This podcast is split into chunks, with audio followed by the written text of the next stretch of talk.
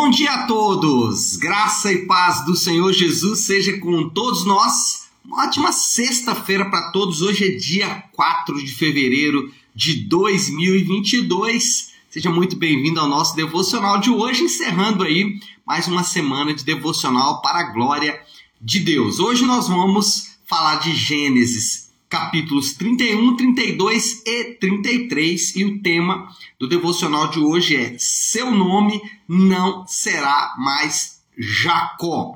Ah, eu estou aqui baseado no texto de Gênesis 32, 28, que diz assim. Então vamos lá.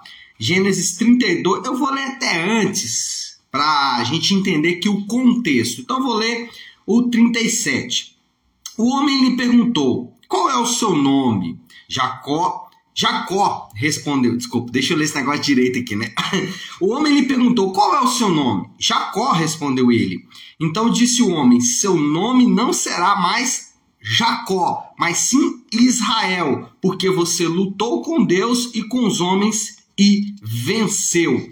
Então, é, o que acontece aqui, só para você entender, Jacó, depois de viver um tempo lá na casa de Labão, 20 anos, como o texto bíblico mesmo mostra, ele resolve voltar então para a terra de Canaã. Lembrando que Labão vivia ali mais na Terra-média, na Mesopotâmia, né, no, uma parte mais leste ali da Palestina, e é, Jacó tem a sua origem ali na, em Canaã, na região da Palestina. Então Jacó resolve fazer o regresso pega toda a sua família, os seus bens e vem então em peregrinação de volta para a região de Canaã. O problema é que na região de Canaã, Jacó teria que encarar o seu irmão é, Esaú, e se nós nos lembrarmos, quando Jacó sai da casa dos seus pais, ele sai brigado com seu irmão exatamente por conta do seu nome, e não, obviamente, do nome em si, mas por, porque Jacó era usurpador. E o nome, a palavra Jacó, o nome Jacó,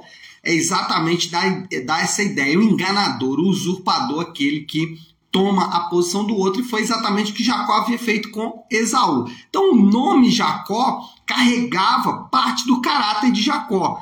Quando é, dizia Jacó, estava dizendo enganador, e isso era de fato muito ruim. E essa característica do nome de Jacó acompanhava ele. Tanto que ao sair também, ou ao terminar ali a sua relação com Labão, seu sogro, que também não era fácil, né?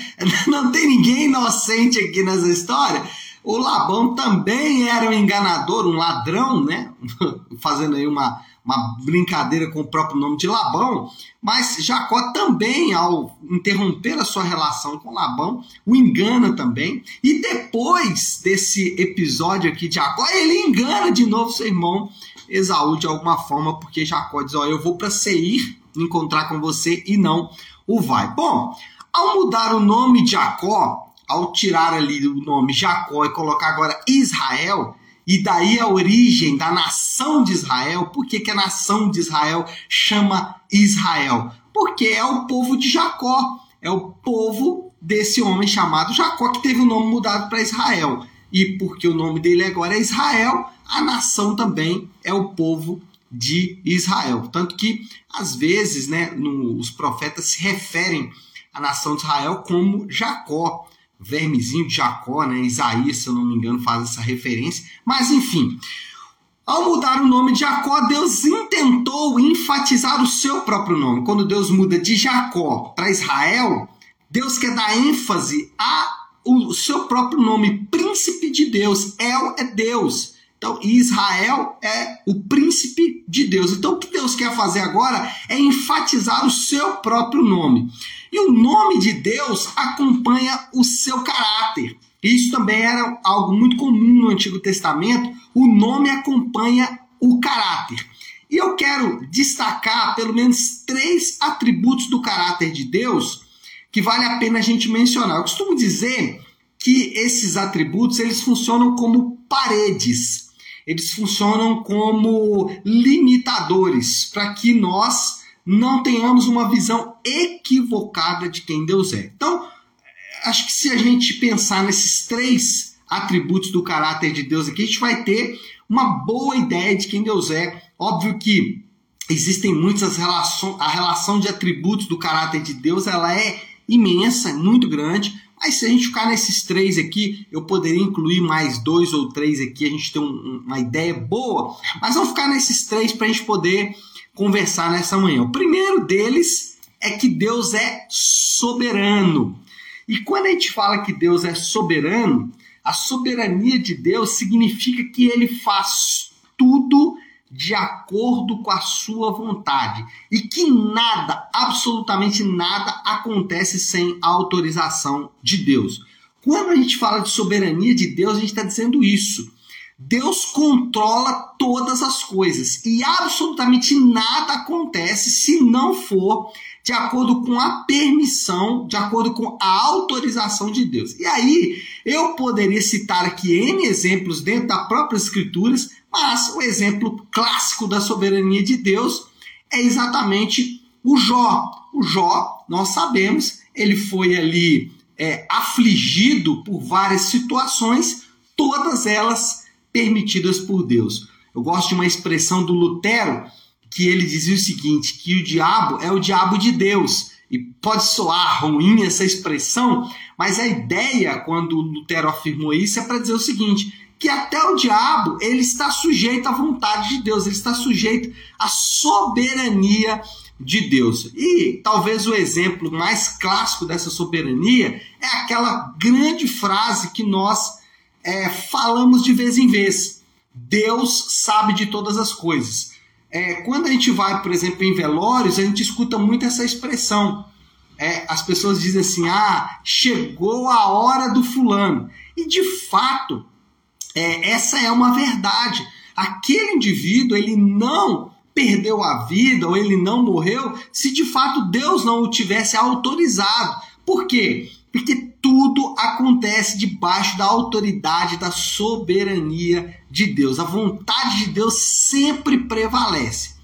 Ainda assim, nós somos instigados por Deus a orar, mesmo que a vontade de Deus sempre prevaleça. Nós somos instigados por Deus, nós somos é, desafiados por Deus a orar por tudo, o que não significa que nós vamos conseguir mudar quem Deus é ou os decretos de Deus, mas esse fervor em oração é pedido de todos nós crentes. Um exemplo da soberania de Deus funcionando aí com o clamor é o caso lá dos ninivitas na história de Jonas. Jonas é enviado para a cidade de Nínive e Deus tem um decreto ali. Deus diz: Olha, eu vou destruir a cidade de Nínive. E quando Jonas, enfim, chega em Nínive, depois de tentar discutir com Deus ali, né? E aí mostrando exatamente a soberania de Deus, Deus falou: Jonas, você vai para Nínive. E aí, ao chegar ali, os ninivitas se levantam em clamor, e de fato o que acontece ali é que aquele clamor, né? É, acontece de acordo com a vontade de Deus, e Deus, ele é, evita, o Deus ele transforma a situação daqueles homens, a, a palavra melhor é essa, dos ninivitas, e eles clamam então a Deus, mesmo que antes houvesse ali uma determinação da parte de Deus. Então, o ponto aqui é dizer o quê? Que Deus ele é soberano sobre todas as coisas. E confiar na soberania de Deus é descansar das aflições. Lembra que Jesus disse: Olha, no mundo tereis aflições? É verdade, mas ele nunca disse que as aflições deveriam nos matar, nos destruir. Não. A soberania de Deus nos faz descansar nas aflições. Espera aí, eu estou passando por essa aflição aqui, mas Deus é soberano. Eu vou orar, Deus vai me dar graça, ou ele vai mudar essa situação, ou ele vai me dar sabedoria, graça, ele vai derramar da bondade dele sobre a minha vida para que eu passe por essa situação. Por quê? Porque, em segundo lugar, Deus é amoroso. Então, percebeu que eu falei das paredes? Deus é soberano, mas ele é soberano até o ponto que ele é amoroso. Então, dizer que Deus é amor é afirmar que Deus sempre age com amor. Em tudo que Deus faz, Deus é amoroso. Na sua justiça, na sua santidade, na sua soberania, Deus ele age com amor. Então, mesmo quando nós não percebemos, Deus está agindo com amor. Deus, ele é paciente faz parte aí desse atributo do amor. Deus é misericordioso, Deus é bondoso. Agora, sem dúvida alguma, quando falamos de Deus é amor, a paciência se destaca. Ontem eu estava conversando com a pastora Flávia, nós estávamos compartilhando de algumas idas e vindas da vida espiritual. E aí eu, eu falei isso com ela, não, como Deus é paciente, né? como Deus é misericordioso, como o amor de Deus leva a paciência de Deus a um nível incrível, porque se fosse nós mesmos, não suportaríamos isso. Não, é, não, não, eu não teria toda a paciência comigo se eu fosse Deus. Se eu fosse Deus, eu não teria a paciência que Deus teve comigo. Então isso mostra exatamente que Deus ele é paciente, ele é misericordioso. Isso é parte do atributo de Deus, amor. Então Deus é soberano, amém. Mas ele é também amoroso. Então mesmo que aqueles momentos de dor e luta que enfrentamos, Deus está fazendo-o com amor. Às vezes não sabemos o porquê Deus está fazendo aquilo. O caso de Jacó aqui é interessantíssimo. Deus muda o nome de Jacó para Israel, mas no episódio seguinte ele volta a ser o enganador de sempre. Então, a gente pensa, ah, mas o que será que aconteceu ali? Eu não sei. Eu só posso dizer que Deus ele é amoroso, ele é paciente e misericordioso. Então, confiar na soberania de Deus é descansar das aflições, porque eu sei que Deus faz tudo de acordo com a vontade dele. Confiar no amor de Deus é confiar no perdão de Deus. Isso é maravilhoso, porque é, nós muitas vezes somos acusados pelos nossos erros. E confiar no amor de Deus é confiar que Deus está nos perdoando. Porém, lembra da parede? Se eu penso que Deus é só amor, só amor, só amor, só amor, só amor, eu nunca vou entender, por exemplo, que Deus é justo. E esse é o terceiro aspecto do atributo de Deus, ou terceiro atributo de Deus, e faz parte do seu caráter. Deus é justo. O que, que é a justiça de Deus? A justiça de Deus não permite que o mal fique impune. A justiça de Deus é o que garante a punição da maldade. Se Deus não fosse justo, nós poderíamos, por exemplo, conceber uma criação que o mal saísse impune. Às vezes nós olhamos para os acontecimentos e nós pensamos: uau, essa pessoa vai sair impune. Mas ninguém sai impune. Todos os erros são punidos. Mesmo os erros dos crentes. Mas, pastor, o senhor acabou de falar agora há pouco que Deus, uma das facetas do amor de Deus é que ele perdoa pecados. Então, como assim os pecados serão punidos? Essa, esse é o nosso engano. É achar que Deus esqueceu dos nossos pecados.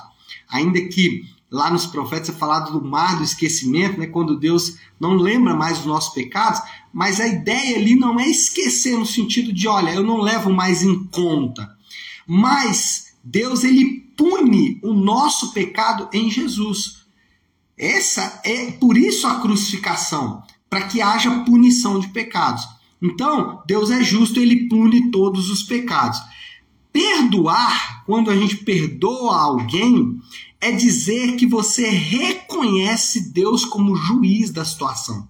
Muitas pessoas dizem que é difícil perdoar, é porque elas não entendem o mecanismo de perdão. Quando eu perdoo alguém, eu não estou dizendo, olha, você não será mais punido, mas eu estou reconhecendo que eu não tenho capacidade de julgar aquela situação, mas que Deus ele é capaz de julgar aquela situação. Então eu coloco ou eu ponho nas mãos de Deus a punição daquele pecado, daquele, daquele é, fato ou daquele é, gravame cometido contra a minha própria vida. Então, confiar na justiça de Deus é descansar das obras. Por que, que é descansar das obras? Confiar na justiça de Deus é confiar que Deus faz justiça em nosso lugar e que nós não precisamos nos justificar mais.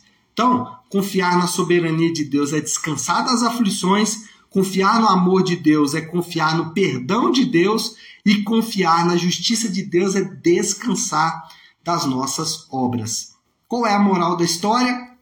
Para a gente resumir aqui o nosso devocional, a moral da história é saber exatamente quem Deus é, transforma quem nós somos. Nós somos transformados ao contemplar Deus. Quando nós conhecemos mais de Deus, nós somos transformados. E esse é o desafio, o desafio do Léo dessa sexta-feira.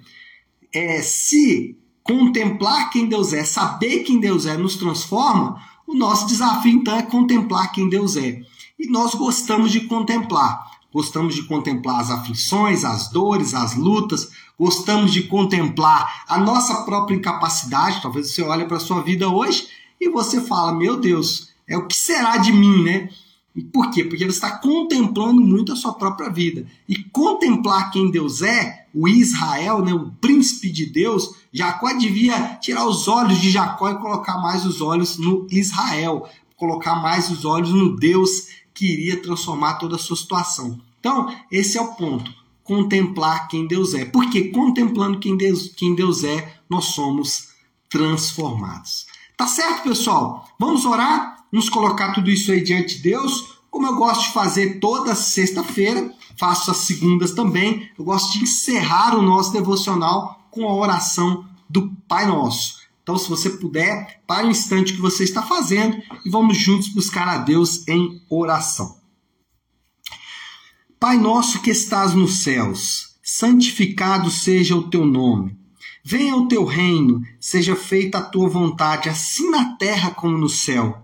Dá-nos hoje o nosso pão de cada dia.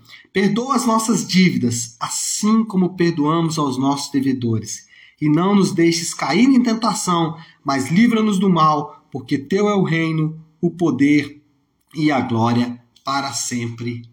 Amém, amém e amém.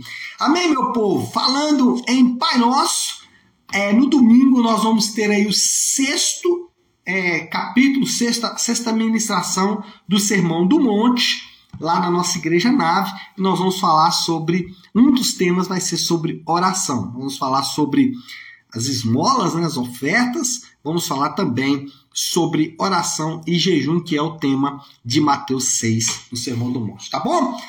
É isso então, pessoal. Fiquem com Deus. Deus abençoe. Ótima sexta-feira para todos e um excelente final de semana.